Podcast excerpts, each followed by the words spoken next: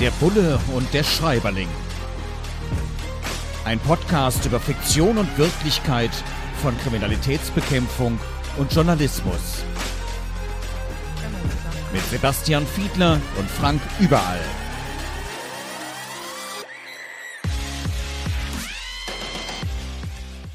Herzlich willkommen zu einer neuen Ausgabe von Der Bulle und der Schreiberling. Diesmal nehmen wir uns das Werk Blacktop Wasteland vor von S.A. Cosby.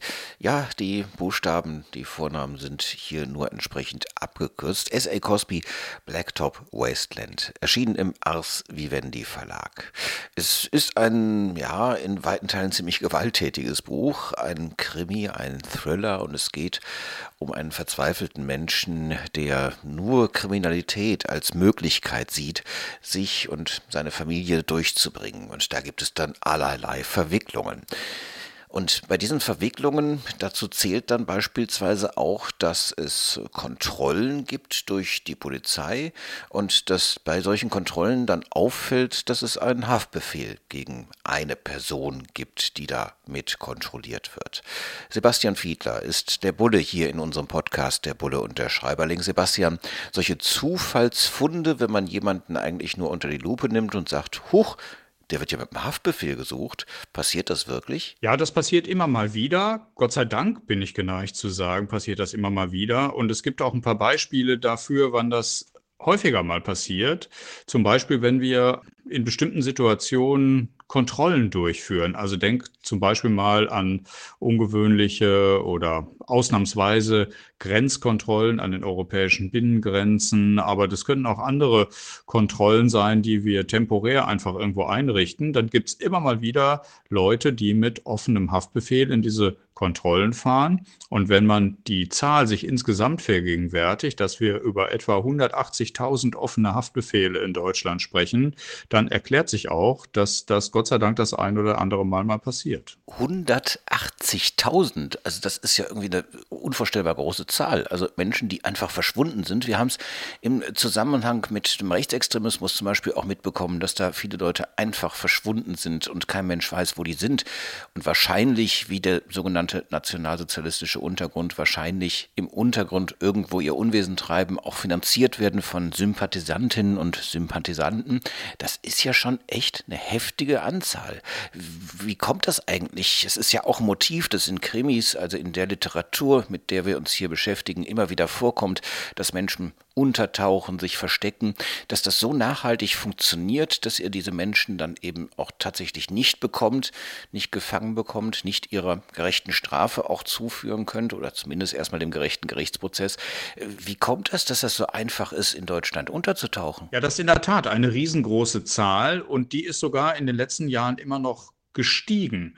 Zu den Ursachen schweigt sich das Bundesinnenministerium allerdings aus.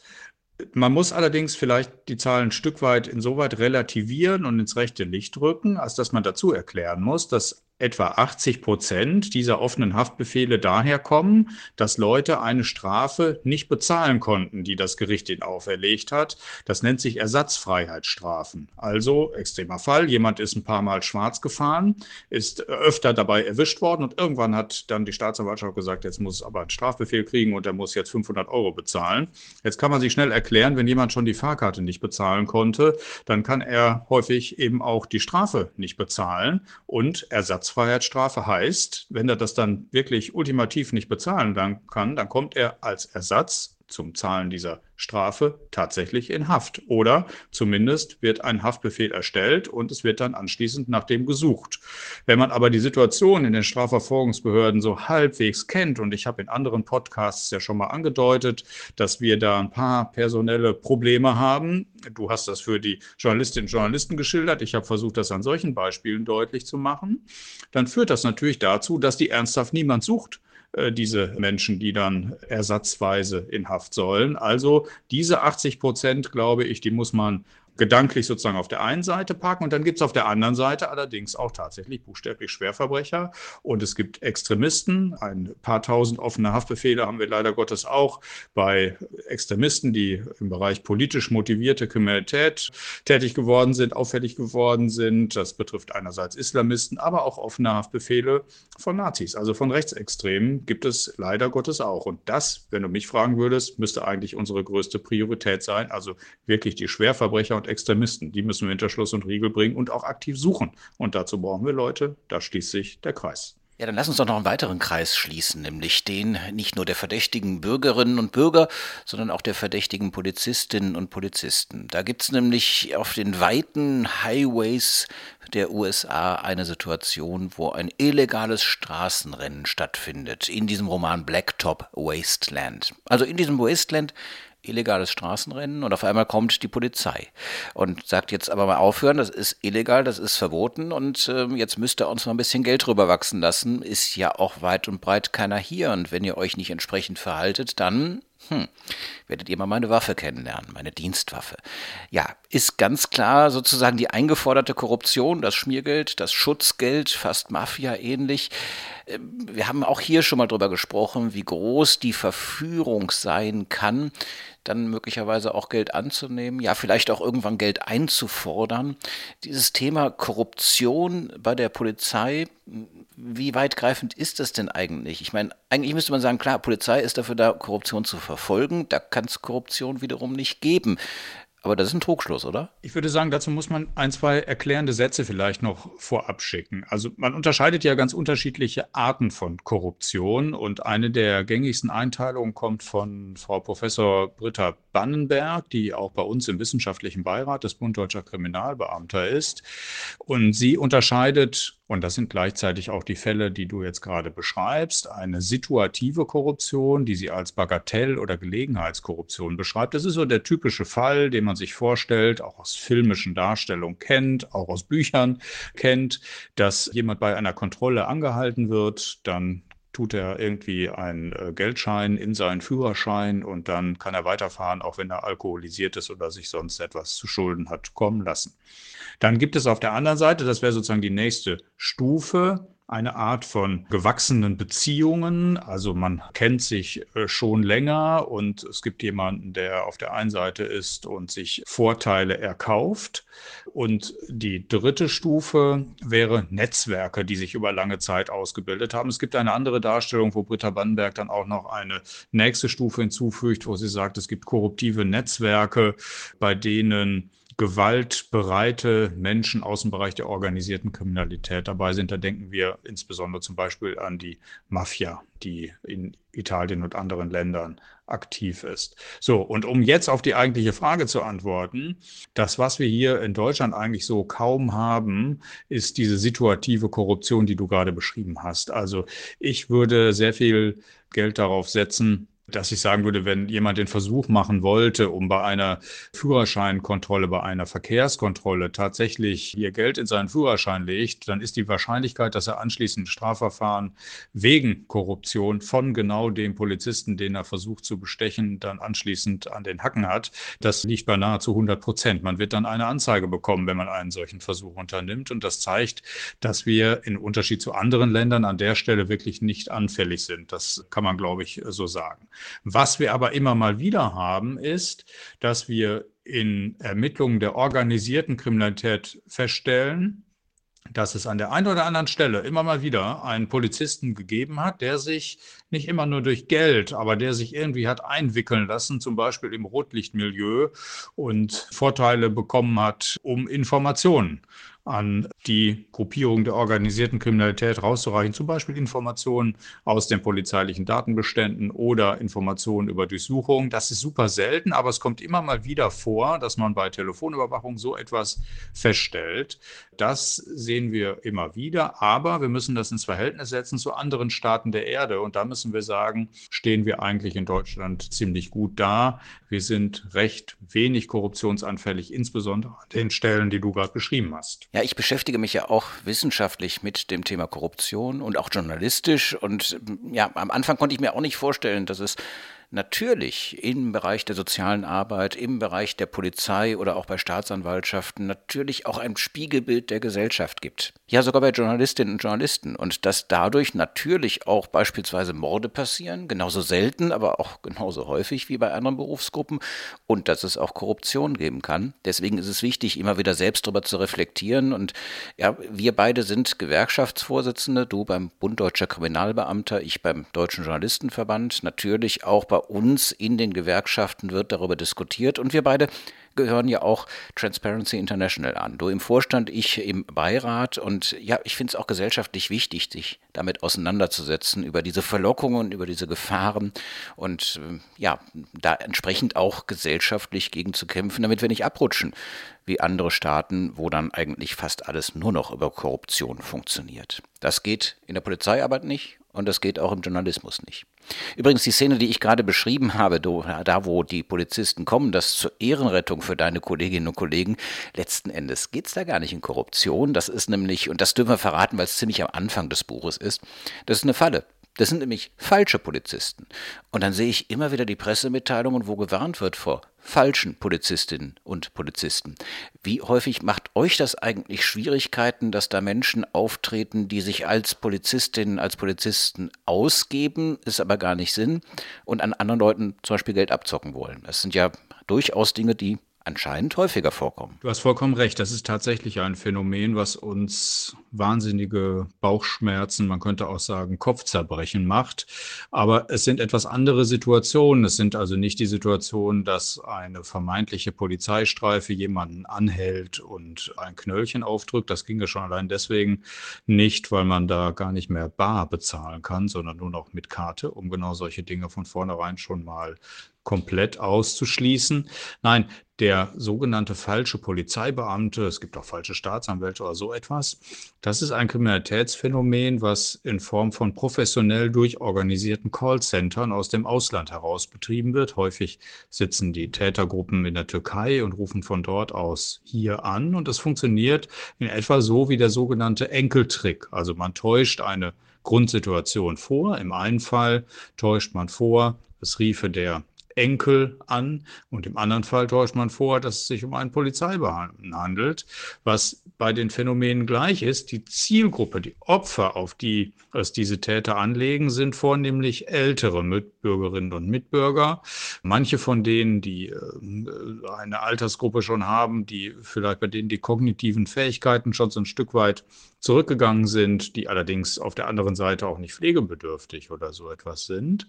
Auf die richten sich die Täter. Das tun sie zum Beispiel dadurch, dass sie im Telefonbuch nach Namen suchen, die in dieser Alterskohorte vorwiegend anzutreffen sind. Und dann täuschen sie eine Drucksituation vor. Sie sagen zum Beispiel, dass also ein Einbrecher auf der Flucht sei und der es darauf abgesehen hätte, sie auszunehmen. Und dann erzeugen sie einen so heftigen emotionalen Druck, dass am Ende es die Opfer tatsächlich glauben, dass sie es mit einer Polizeisituation zu tun haben und dass sie ihr Schmuck, ihr Bargeld tatsächlich dann herausgeben und vor die Tür stellen und so und dann erst viel später erst davon überzeugt werden müssen, dass es sich gar nicht um die Polizei gehandelt hat. Das ist kein triviales oder einfaches Phänomen, denn es geht hier bei den Schäden, den die Opfer erleiden, weit über diesen finanziellen Schaden hinaus. Einige tragen sich mit Selbstmordgedanken. Du musst dir vorstellen, man hat sein ganzes Leben lang für etwas gespart und muss sich dann zugestehen, dass man auf so etwas hereingefallen ist. Die Botschaft lautet aber, jeder kann darauf hereinfallen, wenn er in ein entsprechendes Alter gekommen ist und keiner kann sich so ohne weiteres davor schützen. Eines der niederträchtigsten und ekelhaftesten Kriminalitätsphänomene, das ich gerade so kenne. Naja, ein Gutes gibt es. In diesem Podcast kann man sich darauf verlassen, dass wir hier den richtigen Bullen haben und den richtigen Schreiberling. Der Bulle und der Schreiberling. Unser Podcast mit Sebastian Fiedler und Frank Überall heute zu dem Buch Blacktop Wasteland von S.E von S.A. Cosby. Und an diesem Buch schauen wir uns mal wieder an, wie real sind die Darstellungen in der Krimi-Literatur. Und in diesem Buch wird an einer Stelle dann beschrieben, dass jemand aus dem kriminellen Milieu aussteigen möchte, seine ganzen Waffen dann auch irgendwo versteckt und sagt, ich möchte damit nichts mehr zu tun haben, ich möchte jetzt ehrlich leben, mich um meine Familie kümmern. Dann heißt es so schön, naja, aus dem Milieu steigt man nie ganz aus. Es gibt dann immer wieder irgendwie Drucksituationen, Verlockungen, Schwierigkeiten, die kommen halt immer irgendwie wieder auf einen zu. Ist das ein Phänomen, das in der Realität auch zu beobachten ist, Sebastian? Also Menschen, die eigentlich aussteigen wollten aus dem Milieu und dann doch irgendwie wieder reingezogen werden und vielleicht dann heulend bei euch im Verhör sitzen und sagen, ich wollte es ja eigentlich alles gar nicht? Ja, solche Situationen gibt es durchaus. Wir reden ja hier dann nicht über Straftäter, die mal aus einer Gelegenheit heraus straffällig geworden sind, sondern du hast ja Menschen im Sinn, die entweder Teil einer Bande oder Teil der organisierten Kriminalität sind. Häufig sind es natürlich auch Leute, die nichts anderes gelernt haben als kriminell irgendwie durchs Leben sich zu schlagen. Und allein daraus ergibt sich das schon. Sie müssten ja sozusagen dann Alternativen entwickeln, müssten sozusagen nach einer Haftstrafe idealerweise resozialisiert sein. Das ist ja eigentlich das Ziel, aber das gelingt natürlich nicht immer. Und deswegen kennen wir selbstverständlich Straftäter, die nicht nur einmal, sondern öfter bei uns in Erscheinung treten. Insoweit ist das leider Gottes keine Besonderheit. Sie zeichnet auf der anderen Seite so ein bisschen auf, was eigentlich die Aufgabe des Staates ist, nämlich immer dann, wenn wir einen Straftäter zum Beispiel in die Justizvollzugsanstalten gebracht haben, also in Haft gebracht haben, dann müssten wir da eigentlich sehr viel unternehmen, dass er dann anschließend nicht mehr straffällig wird. Und dazu würden nach meiner Bewertung, glaube ich, auch stärkere Initiativen noch nötig sein, als wir die heute haben, weil diese Rückfallquoten bei dieser Arten von Straftätern doch immer noch unbefriedigend hoch sind. Ja, dieser Krimi Blacktop Wasteland spielt ja in den USA, im ländlichen Bereich der USA und wir wissen, dass dort die Waffengesetze ganz anders sind. Da darf jede und jeder einfach irgendwo eine Waffe zur Selbstverteidigung haben. Und da wird argumentiert, dass es eben für diese Aussteigerinnen und Aussteiger aus dem Milieu doch eigentlich ganz praktisch ist, eine Waffe dabei zu haben, um sich verteidigen zu können, wenn jemand kommt und jemand einen erpressen möchte, wieder an einem kriminellen Akt teilzunehmen, einfach mal wieder einen Bruch zu machen, also einen Einbruch mitzumachen, sich da verteidigen zu können, die eigene Waffe zu Hause zu haben. Wie gesagt, in den USA durchaus üblich. Eine solche Erleichterung, eine solche Änderung der Waffengesetze in Deutschland doch undenkbar, oder? Ja, ich tue mich ein bisschen schwer mit der Vokabel undenkbar, aber aktuell würde ich sagen, ist es undenkbar, denn wir gehen gerade ganz brandaktuell in eine ganz andere Richtung, denn wir verschärfen an der einen oder anderen Stelle unser Waffenrecht.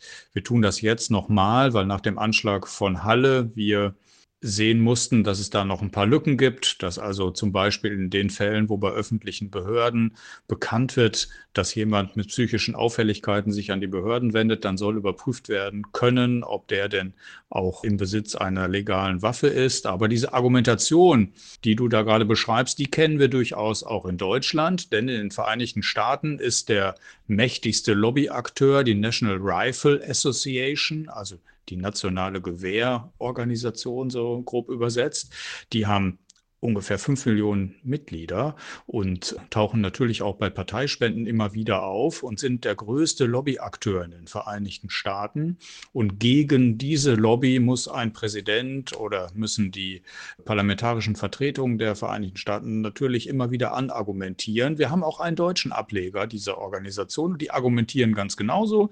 Sie würden zum Beispiel auch bei steigender Einbruchskriminalität, so haben sie das 2015 und 16 zum Beispiel in Deutschland vorgebracht, damit argumentieren, das sei doch besser, man hätte dann eine Knarre zu Hause und könnte den Einbrecher dann damit auch abwehren und dann würde ja alles irgendwie sicherer. Wir kennen diese paradoxen Argumentationen auch aus Schul-Amok-Szenarien, wo dann argumentiert wird, die Lehrer und Lehrerinnen müssten sich jetzt alle bewaffnen und so. Also wir würden immer genau gegenteilig argumentieren. Je weniger Waffen so unterwegs sind, auf dem Markt sind, im Umlauf sind, je besser ist das insgesamt für die Gesellschaft. Wir sehen das anhand der vielen Toten durch Schusswaffengebrauch in den Vereinigten Staaten, wofür das in, wozu das in einer Gesellschaft führt. Und auf der anderen Seite müssen wir eben Sorge dafür tragen, dass die, die ganz normal damit umgehen und Sportschützen sind zum Beispiel, dass die das sicher machen können. Das wäre so in etwa unsere Linie, die wir in Deutschland so gerade diskutieren. Es gibt auch einen schönen Dialog Dialog in diesem Roman, in diesem Krimi Blacktop Wasteland, da heißt es dann, wir brauchen neue Kanonen. Also man braucht neue Pistolen, neue Waffen, damit das nicht so ohne weiteres nachzuvollziehen ist, falls irgendwo die Waffe schon registriert ist, falls irgendwo die Waffe schon mal woanders eingesetzt wurde. In dem Dialog heißt es dann weiter, ah, mein Gott, das ist jetzt meine Lieblingskanone, die möchte ich aber gerne einsetzen, die kenne ich am besten. Und es wird dann eben davor gewarnt, dass die Polizei ja eben nicht dumm ist, dass die ja auch alte Patronenhülsen von anderen Fällen aufbewahren. Das macht ihr wahrscheinlich tatsächlich. Ne? Alte Patronenhülsen von Kriminalitätsfällen aufbewahren, sozusagen vermessen. Und die sollen ja tatsächlich sowas wie einen Fingerabdruck haben. Also mir ist das relativ fremd. So eine Patronenhülse ist eine Patronenhülse. Aber man kann da ziemlich viel rauslesen, oder? Also um es nur kurz anzudeuten, wir hatten schon Ermittlungsverfahren, da konnten wir tatsächlich noch DNA an der Patronenhülse feststellen. Wir haben schon Fingerabdrücke dort drauf sichern können und dadurch, dass die Patronenhülse ja aus einer Waffe herausgeschmissen wird, hinterlässt das natürlich auch entsprechende Spuren. Ebenso verhält es sich mit Projektilen, also sozusagen mit der Kugel, die vorne durch den Lauf einer Waffe geschossen wird. Die durchquert ja dann den Lauf der Waffe und das wiederum hinterlässt auch Spuren, die dann anschließend genau exakt der Waffe wieder zugeordnet werden können. Haben wir wieder was gelernt. Kommen wir jetzt noch zu einem ja auch unterhaltsamen Aspekt, nämlich die Beschreibung in diesem Krimi Blacktop Wasteland, dass die Polizei da ziemlich coole Dienstwagen hat. Ein 340 PS Hemi Motor in einem Dodge Charger Pursuit Editions. Und da wird beschrieben, dass der eben unglaublich toll beschleunigen kann, dass der auch ganz tolle Technik hat, überdimensionale Bremsscheiben und ja, nahezu überirdisch sei. Habt ihr auch so moderne Dienstwagen bei der Polizei in Deutschland? Ja, also ich will mal sagen, es ist schon besser geworden, zumindest. Ich denke nämlich gerade, während du das schilderst, einige Jahre zurück, da hatten wir insbesondere bei der Kriminalpolizei so alte Autos, dass wir teilweise hinter den Seitenscheiben reingesteckt diese Kärtchen hatten von äh, diesen Menschen, die gerne Autos aufkaufen. Ja, du weißt, welche Kärtchen ich so meine. Und die fanden sich dann hinter unseren Zivilautos. Also das ließ erkennen, dass die jedenfalls schon älter als eine Dekade gewesen sind damals. Das ist jetzt ein bisschen besser geworden. Und wenn es um hochmotorisierte Fahrzeuge geht, dann haben natürlich unsere Personenschützer und Spezialeinheiten solche Dinger, wobei die nicht in die Kategorie Dodge fallen. Das will ich wohl zugestehen. Okay, vielleicht sind die dann ja auch mit einem guten Soundsystem ausgestattet und man kann dort, so wie es im Roman hier auch beschrieben ist, gut Radio hören. Er schaltete das Radio an und äh, fand dann einen guten RB-Sender, heißt es da an einer Stelle.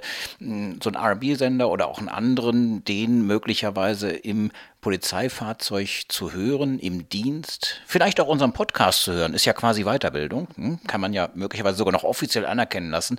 Dann aber mal ganz ernst, also ich als Journalist bin natürlich irgendwie News-Junkie. Also bei mir läuft dauernd irgendwo das Radio mit, manchmal sogar der Fernseher, wo ich dann aktuell Pressekonferenzen oder sowas schaue, während ich eigentlich am Laptop sitze und arbeite. Ja, wenn dann ein Telefonat kommt, muss man gerade mal eben leise machen. Auch im Auto, überall, wo ich unterwegs bin, ja, da höre ich viel Radio. Jetzt äh, frage frage ich mich natürlich, wie ist das dann in einer solchen dienstlichen Situation, in einem Dienstfahrzeug? A, haben die überhaupt Radios? Und B, dürft ihr während des Dienstes da auch hören? Das kann ich ganz kurz und knapp beantworten. Im Streifenwagen, da läuft der Funk und da kann man natürlich kein Radio hören. Wir haben aber natürlich auch andere Zivilwagen, bei denen nicht so erkennbar sein soll, dass sie ein Polizeiauto sind und alleine deswegen haben die schon eine ganz normale Ausstattung und natürlich auch Radios. Dann ist es doch gut, nicht auf Streife, sondern bei der Kriminalpolizei zu sein. So wie unser Bulle, Sebastian Fiedler, hier in unserem Podcast Der Bulle und der Schreiberling. Und wir Schreiberlinge, wir dürfen sowieso meistens Radio hören. Frank Überall ist mein Name, der Schreiberling hier in diesem Podcast und wir freuen uns auf euch, auf Sie in 14 Tagen mit der nächsten Folge. Diesmal ging es um Blacktop Wasteland von S.A. Cosby und ja, ein ziemlich gewaltvoller, aber doch lesenswerter Thriller ein Kriminalroman und den nächsten, den knöpfen wir uns demnächst vor. Folgt uns so lange bei den verschiedenen Portalen, wo es Podcasts gibt, in den sozialen Netzwerken, Instagram, Facebook, Twitter. Gebt uns Hinweise, welches Buch hier vielleicht auch mal besprochen werden sollte. Vielen Dank für Ihre Aufmerksamkeit. Bleiben Sie uns gewogen. Der Bulle und der Schreiberling. Ein Podcast über Fiktion und Wirklichkeit von Kriminalitätsbekämpfung und Journalismus. Mit Sebastian Fiedler und Frank Überall.